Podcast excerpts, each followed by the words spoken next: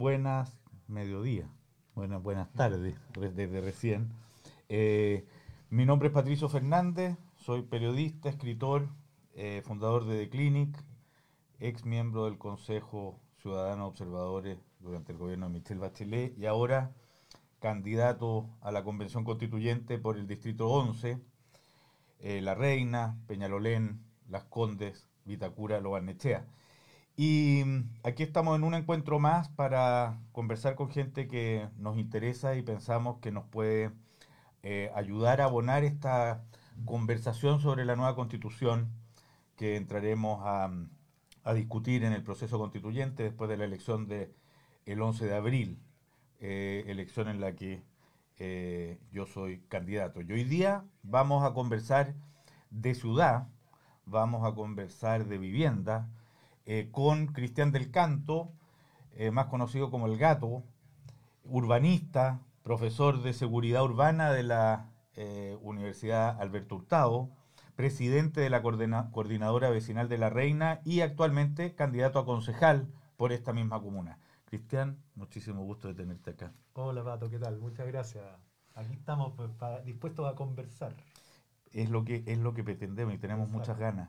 Oye, este es un tema eh, eh, vamos a partir, partamos por el tema de la vivienda, que en este distrito y en tu comuna, en La Reina, que es parte también del distrito porque yo soy candidato, eh, es un tema que me ha parecido mucho, y en Las Condes muchísimo, y en, en Peñalolén también.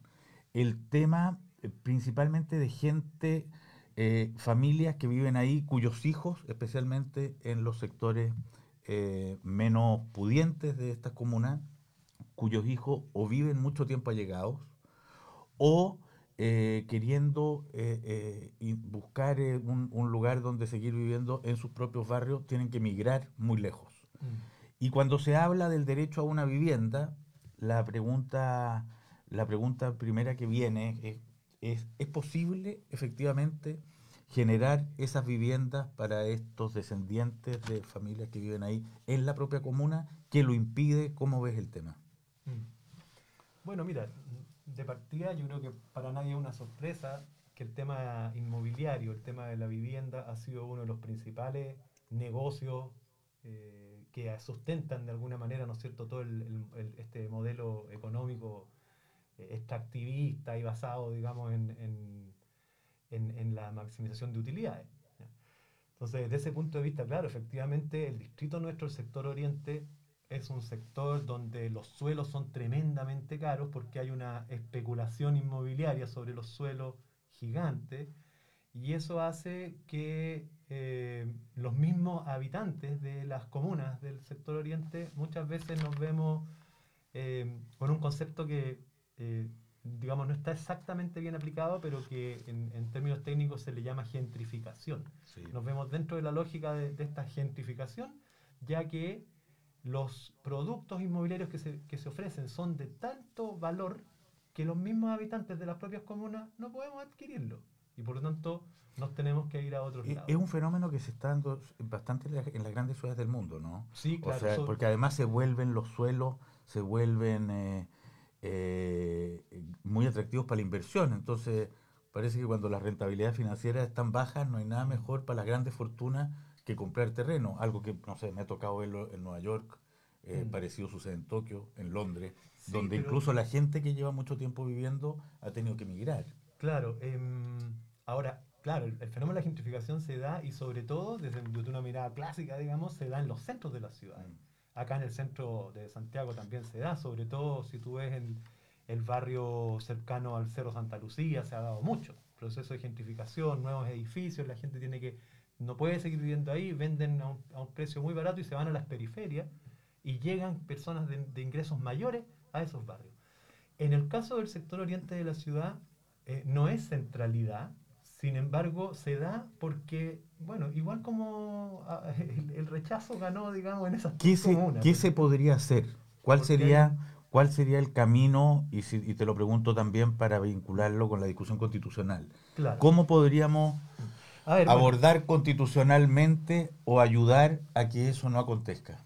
A ver, primero me quisiera hacer cargo de otra parte de tu pregunta, que tiene que ver con los grupos socioeconómicos más desfavorecidos, que también existen en nuestras comunas, en Los Sí. Arnechea, ¿no es cierto?, en, en, en Las Condes, en, eh, en Peñalolén, En, en en la, La Reina, la, en la ¿no es Villa la? Reina, La Villa La Reina. Hermida, La Faena. Exacto, existen muchos.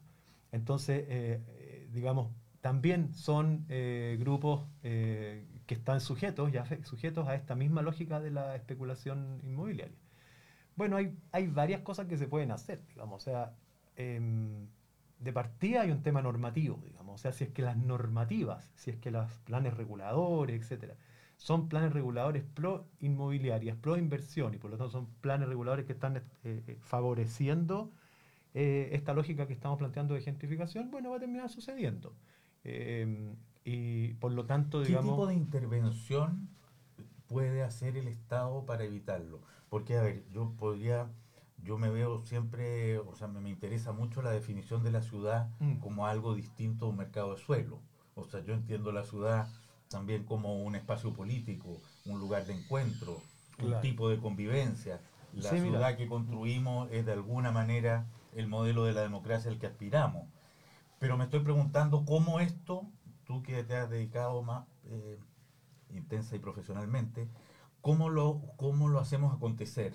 O sea, el Estado debiera invertir más en terrenos al interior de esas mismas comunas donde todo parece entregado al mercado. Eh, de- Mira, yo, ¿Cuál yo- sería claro, el yo, camino? yo creo que una, una lógica, ya que existen tantas eh, generación de plusvalías en, esto, en estos sectores, una lógica que, que- que tiene todo sentido y que desde la lógica también del- de la nueva constitución, es un mecanismo que en otros países se ha aplicado, digamos, muy, con mucho éxito, que tiene que ver con la recuperación de plusvalía. Em, cuando se A ver, construye... explícanos el- este concepto Claro. de recuperación de plusvalía. Cuando se construye, cuando el Estado, producto de, la, del- del- del- de los ingresos que le generamos todos nosotros, ¿no es cierto? Nosotros con nuestros impuestos le generamos al, al- Estado ingresos y el Estado invierte en una nueva calle, en una red de metro, en el, en el red de, en, la- en el sistema de transporte, en eh, etcétera, ¿no es cierto? Y hace inversiones, genera plusvalías a esos suelos.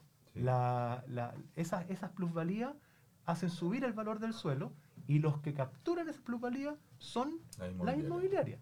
Son las inmobiliarias. Entonces, tiene toda lógica, tiene toda lógica que, mm, que esas plusvalías eh, más, fuerte, más cerca. Ah, Acércate, acerca el micrófono hacia ti. ah, perfecto, ya, muchas gracias. Me- No me estaban escuchando, pero no me avisaron. Bueno, ahora sí. Em, tiene toda lógica que esas plusvalías que se, que se eh, producen a partir de, la- los beneficios que el, que el Estado genera sean devueltas a los que en el fondo la produjeron, que son los, los- que, ciudadanos. los que pagamos los, los impuestos. ¿te Sí. fijas? Y por lo tanto, claro, las mismas inmobiliarias en el momento que generan, eh, digamos, proyectos, debieran devolver parte de las plusvalías que se están ganando. Oye, hay otros temas. Ay, no, antes de que sigamos con los temas de cómo imaginamos la ciudad eh, y qué es lo que se puede hacer para convertirla en un territorio no segregado, te preguntaré en dos minutos más, en un territorio también más seguro, etcétera. Cuando, cuando hablamos de una vivienda digna, que es una frase que yo creo que muchos la estamos ocupando, eh, garantizar una vivienda digna para los, los chilenos. ¿Qué entiendes tú por una vivienda digna? ¿Qué, qué, qué, qué es lo que le concedería ese adjetivo? Mira, primero que nada, como vivienda en sí, digamos, de los muros hacia adentro, que tenga la, la, eh, eh, calidad y la dimensión suficiente para que una familia se pueda desarrollar adecuadamente. ¿Cómo la definimos? Em, ¿Cómo, o, o qué estándares existen? ¿O cómo más claro, o por menos, ejemplo, hoy día, la, podríamos vi- pensar hoy como día la, mínimo? vivienda, la vivienda social, hoy día, se, se entregan viviendas de, del orden de los 60 metros cuadrados. Sí, 60 metros cuadrados para una familia de cuatro personas es absolutamente insuficiente. Entonces, claro, efectivamente se ha ido avanzando. En la época de la dictadura se entregaban de 36, incluso menos, casetas sanitarias y otras cosas mucho peores. Em, se ha ido avanzando, pero hay que seguir avanzando en esa senda. Pero además no es solo un tema del tamaño, sino que también de la calidad. Hoy en día, por ejemplo, el tema de la eficiencia energética es algo fundamental. O sea, viviendas que, que estén adecuadamente aisladas. Las olas de calor hoy día son cada vez mayores por el tema del cambio climático y las viviendas tienen que tener niveles de aislación adecuados para responder a eso. Pero más allá de la vivienda, por eso te decía muro hacia adentro. Existe el entorno. Existe el entorno, claro. Entonces, no es solo vivienda digna, sino que es vivienda digna asociado a barrios dignos. Y barrios dignos no es solo que se haga un condominio y que dentro del condominio haya un tanto por ciento de área verde, un tanto por ciento de, de juegos para los niños. No, es que fuera del condominio también existan los servicios adecuados, que exista la infraestructura adecuada eh, que existan los equipamientos adecuados en los barrios. Eh, ¿Sabes por qué te hacía esa pregunta también? ¿Qué es lo que podríamos considerar como lo, lo, primario o lo esencial para la vivienda digna? Porque conversaba el otro día en este mismo programa con Joseph Ramos, economista. Joseph decía, a la hora de garantizar em, una, un, hecho de seguridad social, llamémosle en este caso una vivienda, decía, eh, había que pensar qué era lo que uno, eh, o sea, entregarle a la ley, a la discusión de la ley, el estándar creciente que se iba a poder dar, porque tú no puedes no, hoy día entrar a decir, bueno, le garantizamos a todos una vivienda de 350 metros cuadrados con piscina, es una cosa, digamos, eh, que sería simplemente retórica. En cambio, entregar, la, garantizar la vivienda con con un debate eh, que va actualizándose en la ley respecto de qué es lo que se entrega, mm. era lo que parecía sensato. Y me preguntaba yo entonces qué sería lo primero que uno, es esa base que uno hoy día podría decir, esto lo vamos a garantizar a todos los chilenos. O sea, a ningún chileno le va a faltar una habitación de determinado tipo, no al día siguiente de la constitución, sino que eh, vamos a avanzar hacia allá. Alejandro Aravena ha planteado un tipo, con, Elemental ha planteado un tipo, una base por lo menos de comienzo al parecer de una vivienda. ¿Cómo te imaginas tú, y esto también es un poco hablar del, barrio, eh, qué es eso que debiéramos ser capaces de garantizarle a los chilenos en lo sucesivo? O al menos plantearnos como meta o como camino a construir lo antes posible de una garantía constitucional para los ciudadanos de, Santiago. Ah, yo creo que cuando se habla de vivienda digna, no necesariamente se está hablando de vivienda en propiedad. Eso también es un tema importante. Ah, interesante. Claro, porque lo que nosotros tenemos que garantizar es vivienda digna. No, no, necesariamente tenemos que garantizar que cada, que cada familia chilena sea propietaria de su vivienda, digamos, eh, sin, sin, poner en cuestión el tema del, derecho a propiedad, ¿no? Pero, por ejemplo, lo que se está haciendo eh, en, Recoleta, de este edificio que se está construyendo, ¿no es cierto?, que van a ser arrendados a, muy bajo costo, eh, es una manera de resolver un problema de vivienda que no necesariamente pasa por el tema de la propiedad. Y si no me equivoco, el tema de, que se va a construir en Las Condes también es de, las mismas características, en, la Redonda Atena. Eh, entonces, ahí hay un tema que es importante. O sea, cuando nosotros hablamos de dignidad, hablamos de calidad, de, calidad espacial, calidad de los barrios, etc. Cuando, por ejemplo, vemos que en Estación Central se construyeron todos estos guetos verticales, donde, independiente, digamos, de que los barrios no están adecuados, eh, ni siquiera los ascensores son suficientes, o sea, la gente tiene que hacer cola de dos horas a veces para poder subir a la hora pic a su departamento en el ascensor. Entonces ahí eh, ya va más allá de si el departamento está bien aislado, no está bien aislado, es adecuado o no es adecuado. O sea, acuérdate tú la película mm, Historias de Fútbol, la tercera película, cuando, digamos, los temas que tenía... Eh, que tenían los pobladores para tener simplemente sexualidad con, la mínima eh, privacidad, ese tipo de cosas básicas, digamos, o sea, ni, ni, siquiera uno se las debiera cuestionar. Ahora, lo que sí es importante, y para esto es un poco importante hacer algo de historia también, es que la vivienda eh, porque me gusta porque tú planteaste el tema de elemental, digamos, que eh, básicamente independiente de si a uno le gusta o no le gusta ese proyecto, ¿ya?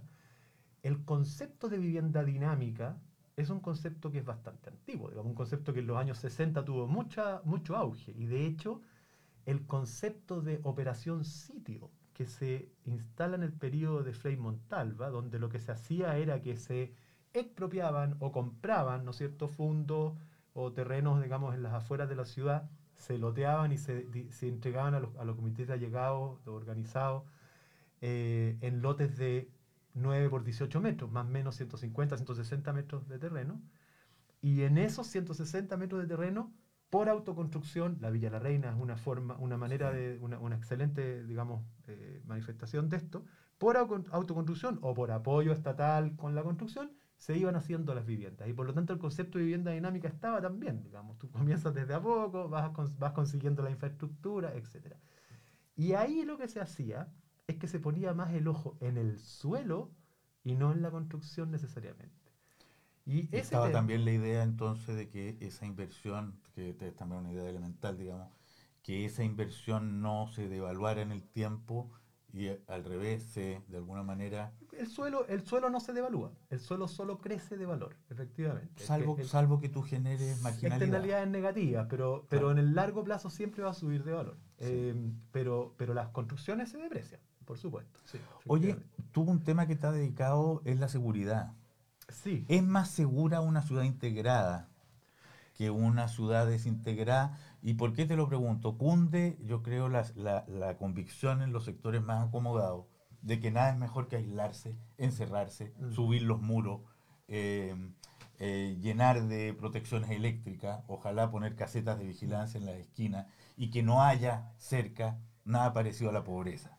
Cada vez que se organiza o se, se pretende eh, construcciones de subsidios o etcétera populares cerca de sectores acomodados, parece ponerse el grito en el cielo como si estuvieran construyendo una cárcel. claro. Eh, ¿Es más segura una ciudad integrada? Eh, ¿Genera más paz social o es una ilusión? No, Hay datos o sea, internacionales, existe, o sea, porque, a ver, ¿por qué te lo pregunto así? Porque para mí es muy evidente el sueño de la ciudad integrada. O sea, a mí me, me gusta, me quiero imaginar, digamos, que en la construcción política futura, y algo de esto es el reto de la próxima constitución, y algo de esto fue el gran clamor del estallido social, y algo de esto, digamos, es lo que tenemos por reparar, que consiste justamente en estos mundos separados que Mm. generan al parecer violencia, que, eh, que generan rencores, falta de la, la- la no existencia del otro, eh, verlos como alienígenas, etcétera. mm. Eh, ¿hay, ¿Hay además experiencia internacional como para medir efectivamente que, esto, que los lugares mm, de- con más espacios de encuentro, donde las diferencias se cruzan más, son lugares más apacibles? Eh, mira, definitivamente la respuesta para mí es sí. O sea, mm, digamos, una ciudad más integrada necesariamente va a ser una ciudad más segura. Eh, ahora, el, el- el tema, digamos, de pongamos por un lado integración y por otro lado segregación. Esta lógica de las ciudades tan tremendamente segregada es bastante latinoamericana, digamos. O sea, Sí. no, no- no- digamos, eh, en la mayoría de, en otras ciudades del mundo, en otras partes, en otras partes del mundo, lo- lo- los ricos y los pobres, por decirlo de alguna manera, o las clases Están medias, etcétera, están más cerca o incluso comparten los mismos barrios. Sí. ¿ya? Entonces, esta lógica de la segregación la- eh, es una lógica bastante particular de donde hay ciertos espacios de la ciudad, conos de alta renta, les llamaba eh, Francisco Sabatini, ¿no? Eh, conos de alta renta eh, a- en donde se, donde se concentra la riqueza y donde se concentran los mejores servicios, donde se concentra todo lo mejor. ¿ya? Y gran parte de la, de la ciudad que no responde a esa lógica. Y bueno, claro, de alguna manera, desde una mirada del sistema capitalista en el cual vivimos, es, eh, podemos decir, digamos, que hay un grupo de la sociedad que es el que controla todos los medios de producción, etcétera, que se instala en un lugar y todos los demás son los que eh, eh, hacen que ese control de los medios sea posible, digamos, que son los que lo- lo- lo- lo- los grupos de trabajadores, etcétera, que están en el 80%, 90% de la ciudad. Entonces, em, ¿Falta política en la ciudad? Cuando digo eso es falta un tipo de, em, de autoridad que la rija, que no se llama la oferta y la demanda. Eh, bueno, definitivamente. O sea, de partida, y esto tiene que ver con el mismo sistema. digamos, es el sistema al final está definido, está diseñado para, para eh, controlar, para eh, administrar, digamos, de la manera más centralizada posible y por lo tanto eh, disminuir la participación más básica de las comunidades, digamos, la participación ciudadana. Eh, y eso obviamente genera eh, miedo entre unos y otros, desconfianzas, etc. Pero también, por otro lado, la, la- seguridad es tre- un tremendo negocio, otro negocio más. O sea, eh, ¿qué mejor negocio para las empresas de seguridad que te proveen de cámaras, que te proveen de alarmas, que te proveen de- que una sociedad asustada? ¿Mm? Una sociedad asustada que cree que... Mira, hay un, hay un, un caso muy chistoso que me decía un amigo una vez, me decía, eh, yo sé que efectivamente sucede, digamos, hay muchos delitos, sí, pero me decía, mi mamá está tremendamente eh, asustada con el tema de los portonazos, y eso que no tiene ni auto ni portón. O sea, imagínate. ¿ah? Porque claro, efectivamente hay un tema ahí con el miedo que se desarrolla, el miedo y, que, en- y- y en el cual incluso no solo es el sistema, sino que también eh, los medios de comunicación, eh, que lo que más muestran es eh, delitos, etcétera, y no necesariamente muestran lo positivo de la, que sucede en, la, en las sociedades. Entonces, claro, una sociedad asustada es una sociedad que desconfía del otro. Oye, parece ser además que, mm, porque en la discusión constitucional en la que vamos a entrar, para vincularlo, tú estás de candidato a concejal, pero creo que en el tema que estamos hablando hay un diálogo muy, eh, eh, muy intenso entre la realidad local y lo que vamos a discutir como concepción del Estado, de la ciudad, de la cultura, digamos. Y de alguna manera parece eh, por lo menos lo que a, a mí me interesa y lo que veo que, que se expande más allá de lo que uno hubiera imaginado, es que le estamos poniendo fin a un ciclo eh, ideológico, llamémosle neoliberal, donde el Estado era repugnado y todo lo que fuera eh, rentable y competitivo era más admirado que lo- la colaboración o lo político o lo comunitario. Pero parece ser que hoy día la necesidad de ese más Estado, no, no, no más Estado invasivo, sino que por lo menos un más, más Estado en la armonización de los eh, distintos miembros de la comunidad, digamos, se impone además por necesidades ciertas. Otro de los temas que aparece acá se llama el medio ambiente. O sea, estamos en un tiempo de calentamiento global, estamos en un tiempo eh, en que eh, la expansión eh, de determinados modos productivos parece que está dejando sin herencia natural a las generaciones que vienen. ¿Cómo, cómo, cómo articulas tú o cómo, cómo ves el asunto de justamente también esta mayor planificación respecto al medio ambiente? ¿Dónde ves esas necesidades? ¿Cuándo te aparecen las urgencias? ¿Cómo te imaginas que esto se puede articular? Bueno, claramente desde la lógica del desarrollo urbano, hoy en día no hay otra, no hay otra opción que plantearse eh, un desarrollo urbano sostenible. Pero un desarrollo urbano sostenible no, es- no se refiere solamente a sostenible ambientalmente, sino que también económicamente y también socialmente. Socialmente estábamos hablando hace un poco, un rato atrás, del tema de la segregación, por ejemplo. O sea, un desarrollo urbano sostenible no puede ser un desarrollo urbano en el cual socialmente Segregado. la ciudad esté segregada. Un desarrollo urbano sostenible desde el Eso punto de sería, vista- sería apostarle a estallidos sucesivos. Exactamente, que es lo que, lo que, se ha, lo que ha Sí. sucedido.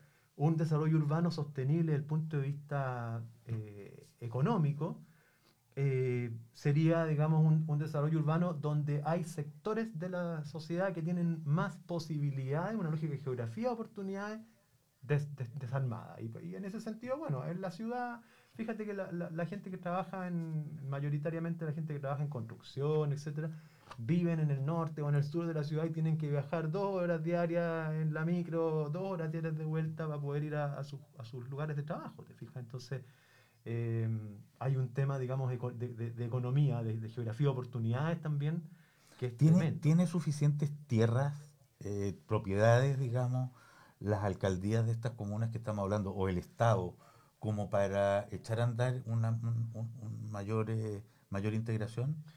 Mira, ¿Proyectos de mayor em, integración? Eh, no necesariamente la alcaldía, pero sí en el caso, por ejemplo, de la Reina, nosotros lo hemos estado estudiando, porque en la, en la Reina hay una cantidad importante de, de grupos de allegados, de familias de allegados, eh, que están organizados en comités, etcétera. Pero por otro lado tenemos, no sé, pues el ejército que tiene una tremenda cantidad de terrenos ahí que están botados, que están abandonados. Intentaron eh, el año pasado, a fines del año pasado, Las intentaron condes, en- las condes, enajenar las condes también, Exacto, en su también. corazón, digamos. Intentaron enajenar un, un- un- un terreno abandonado a las inmobiliarias y la movilización ciudadana y la, y la judicialización del tema hizo que que no hayan proponentes, o sea, lo logramos, ¿eh? lo logramos. Eh, pero también existe, no sé, hay un terreno del Banco Estado tremendo, hay otros terrenos que son de Transantiago, hay otros hay muchos terrenos disponibles que eh, tal vez, claro, requieren de una gestión para obtener, digamos, eso y que puede ser gestiones que puedan demorar años, pero hay que empezar a hacerlo. ¿Te fijas? Y desde la lógica que tú planteabas, de que y ahí, a ver, cambió, la, cambió la mentalidad, entonces hay que pensar a, pensar de esa manera. ¿no? Porque parece que se ha vuelto además una necesidad para todos. Sí, yo, yo, pensaba la, eh, cuando uno ve la carretera de Américo Vespucio, eh, que se hunde en, a partir de Ñuñoa, eh, y tú ves que hay tres comunas por las que atraviesa como corresponde hacerla y otras con un descuido eh, evidente. Chuta, uno dice, bueno, ¿y qué se puede esperar? Y después, y después pedimos seguridad, digamos. Y después pedimos no, no, no violencia. Exacto. Que, no haya rabia. o sea, en, en, en, en, el sector sur, la autopista, eh, las autopistas pasan a 5, 7 metros de las ventanas de las casas en algunos de los departamentos, en algunas partes.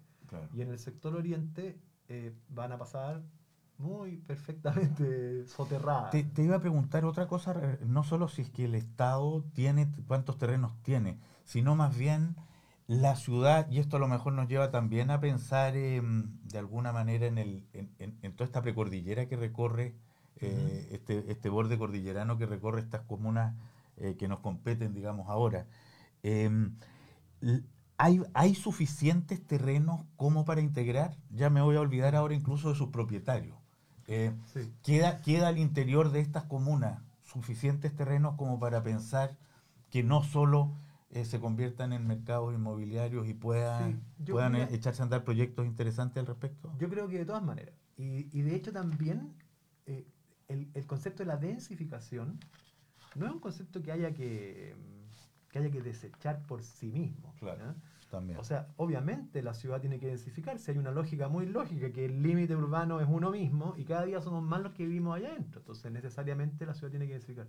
Pero eso no implica que tenga que densificarse a costa, digamos, de destruir los barrios, que es lo que, lo que sucede. Digamos. Este, este edificio, por ejemplo, cuatro torres de 30 pisos en Plaza Gaña, a la cual nos opusimos también, nos hemos estado poniendo ya hace varios años en esa pelea, eh, en el fondo es la manifestación pero acérrima de la maximización de las utilidades en una esquina determinada. En vez de cuatro pisos, perdón, cuatro torres de 30 pisos en una misma esquina, ¿por qué no se pudieron hacer 30 eh, torres de cuatro pisos distribuidas en toda la comuna?